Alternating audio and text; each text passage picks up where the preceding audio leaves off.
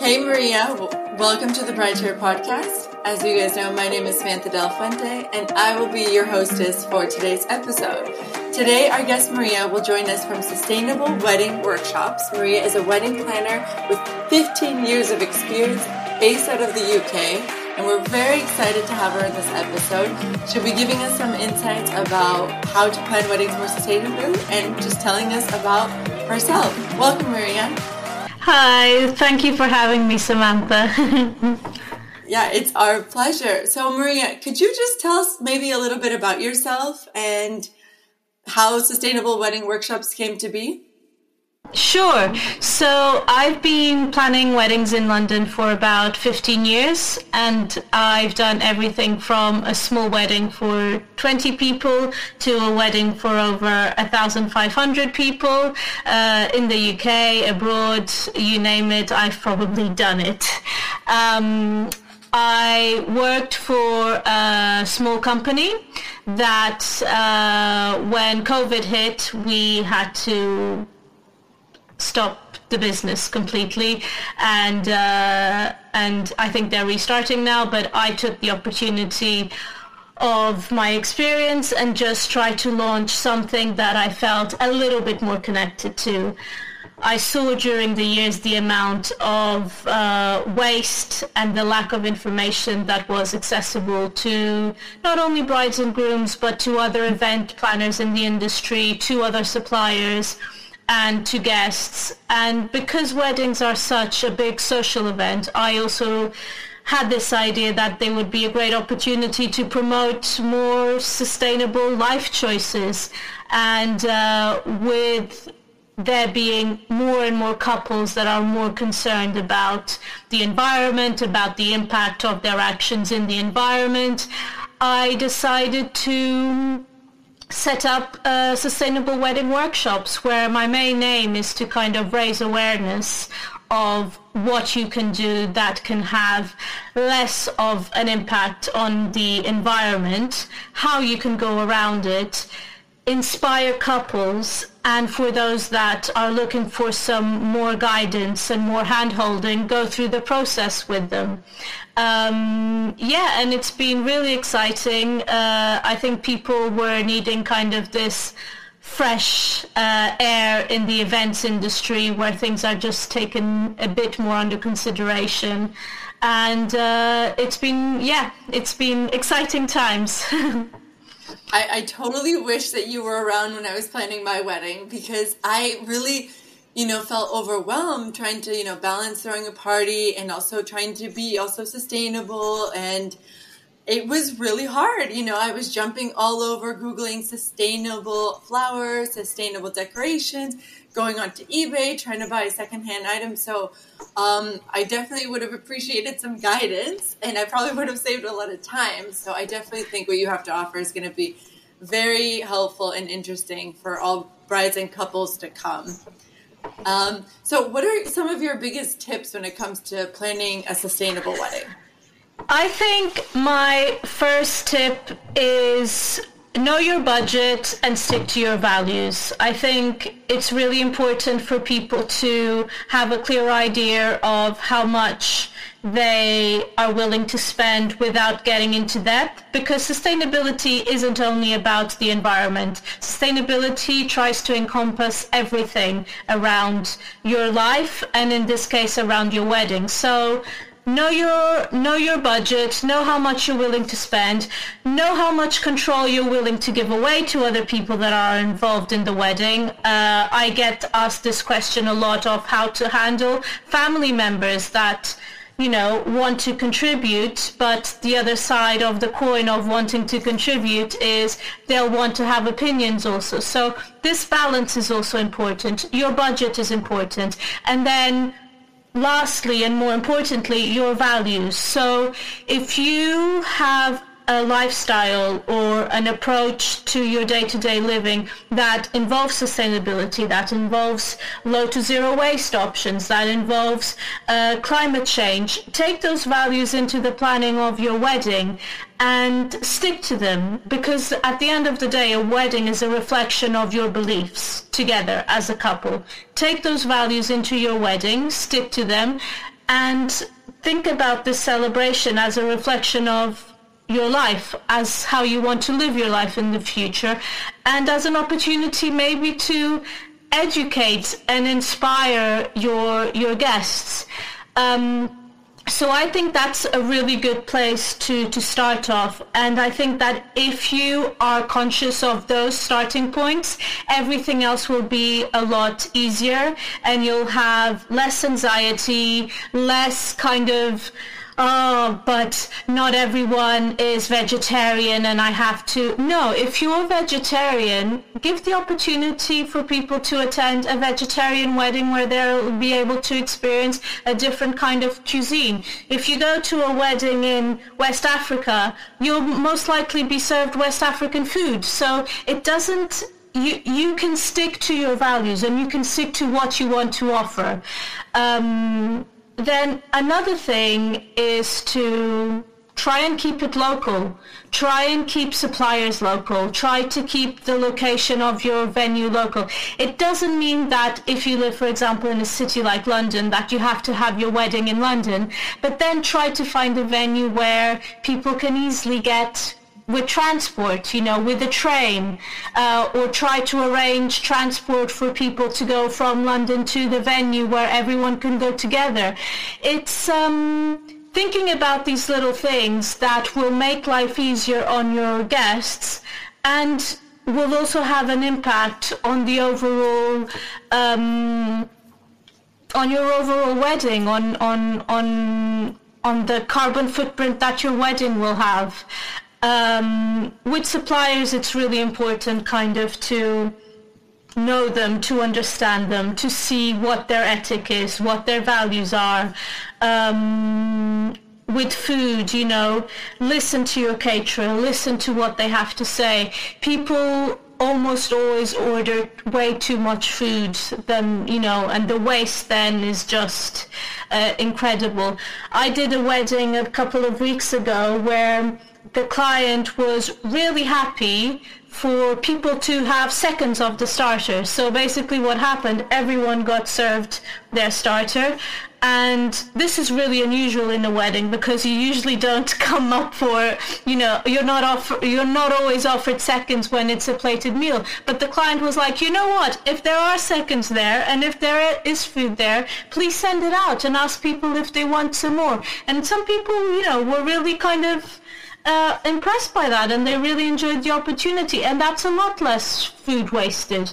So it is very difficult to control, but it is possible to, to, to, bring, to bring it down. Yeah, I think those are really great trip tips. tips. Knowing your values, keeping it local, and then just being innovative with the resources you have. I think those are really good ideas.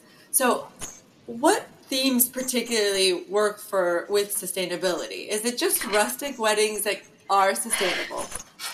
Yeah, this this is I think kind of a misconception that people have that a sustainable wedding is kind of this barn crafty wedding. And that's not true. Sustainable weddings can be any kind of wedding. You can have the most glamorous, glitzy wedding and it can still be sustainable. Um, your style and your theme and the way you want your wedding to look should not be compromised by sustainability. There are ways around it. And what you have to find out is what is really important for you on your wedding day. Understand, oh, you know, I've always dreamed of having a wedding full of flowers, you know, and people will say, oh, but if you're having a sustainable wedding, that's out of the picture. No, that's not out of, out of the picture because nowadays you have loads of florists working with local blooms, local flowers. You know, here in, in, in England you have a lot of British grown uh, flowers. Um, I think more and more all over the world this is starting to be a kind of movement. And if you go for something that is local, that is grown locally, you can still on your wedding day have this abundance of flowers, you know. It's not, it doesn't mean that you have to go all minimalist on your wedding. You can still have that kind of high impact uh, wow, you know, statement without having to import flowers from South America that take like two weeks getting here and are probably full of toxins and whatnot in order to keep them um, how they should be. So I think define your style and if you struggle, find someone to help you achieve or show you what compromises you need to do in order to achieve that style without spending a fortune and without having a negative impact on, on the environment. Yeah, that, that's really good to know because we also get that question, or brides will say, listen, I care about sustainability, but I don't really want a rustic wedding.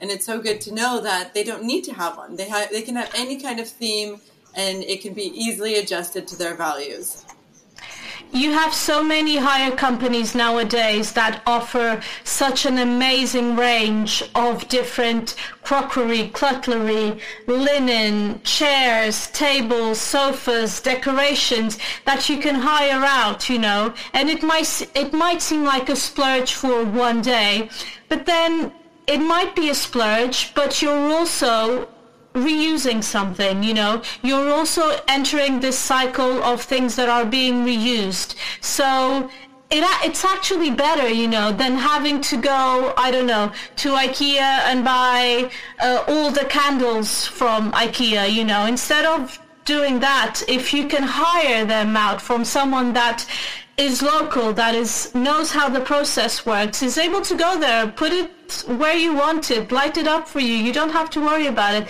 There are all these little things that I think it's not only about how much you spend, it's also about the convenience of how it's set up on the day for you, like the operational side of things also has a value.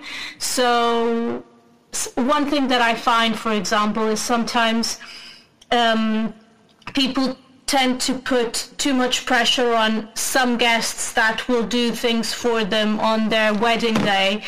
And, you know, people do want to help, but at the end of the day, the responsibility is enormous. So is it fair to do that? I think is a question that you have to ask yourself and, um, and, and, and see. But I think there are a lot of ways that you can achieve, you know, beautiful weddings that weddings are will always be unique. You'll always have two completely different weddings, even if you use the same exact things. The style, the atmosphere, the wedding itself will be different. Yeah, definitely. The people, the people, you know, yeah, exactly, exactly. All right, so um, to our last questions: Are sustainable weddings more expensive than regular weddings? Uh, the answer is they can be and they might not be. There isn't a yes or no answer to this question because this really comes back to one of the initial uh, points that I was mentioning in the first question, which is define your budget. Mm-hmm. I mean, weddings are as expensive as you want them to be. That's the reality. If you want to spend £5,000, you have less people and you have a pub lunch. It's still a wedding. It's still a celebration. You know? If you want to spend £10,000, then you can probably hire a venue and hire a caterer and have a lot more other things. Um, are sustainable weddings more expensive? Probably not, like in the same parameter, but you are set to have to make really sometimes difficult choices, not only from a sustainability point of view, but because maybe the financial of cost of having some sustainable things will be more expensive than non-sustainable. This happens a lot with production, with building, with staging, with carpeting. All these things, they're a lot cheaper to put in place with disposable items with disposable materials and it's a lot more expensive to reuse them because the cost of reusing, of cleaning, of storing, all of this process has a really big impact. So it's thinking about what is it that you want on your wedding day, being very honest about that, having what's important for you, but also being able to let it go of things that really don't matter to you and maybe you're just doing because of, of some of someone else. And I think once you you you get that balance right, then it won't be more expensive. Um, I think you just buying a um, secondhand dress or having or having a family heirloom dre- dress that you can adapt or you can get fit- fitted to you uh, will definitely be cheaper than buying a very expensive wedding dress, you know? So there are ways and places where you can save and there are other places where it might be more expensive. But then it's looking at the end of the day and at the budget and kind of realizing where do I want to put my money into and what's important for me. Really, really great points. Um, I think this is all very valuable information for brides to find out. So, Maria, thanks again for joining me today in my first video podcast episode for the Bride Share. And to our listeners, if you want to find out more about Maria's services and her workshops, please log in to brideshare.de to book an event and also to book one of her services. Thanks again, Maria. Thank you for having me. it, it was our pleasure.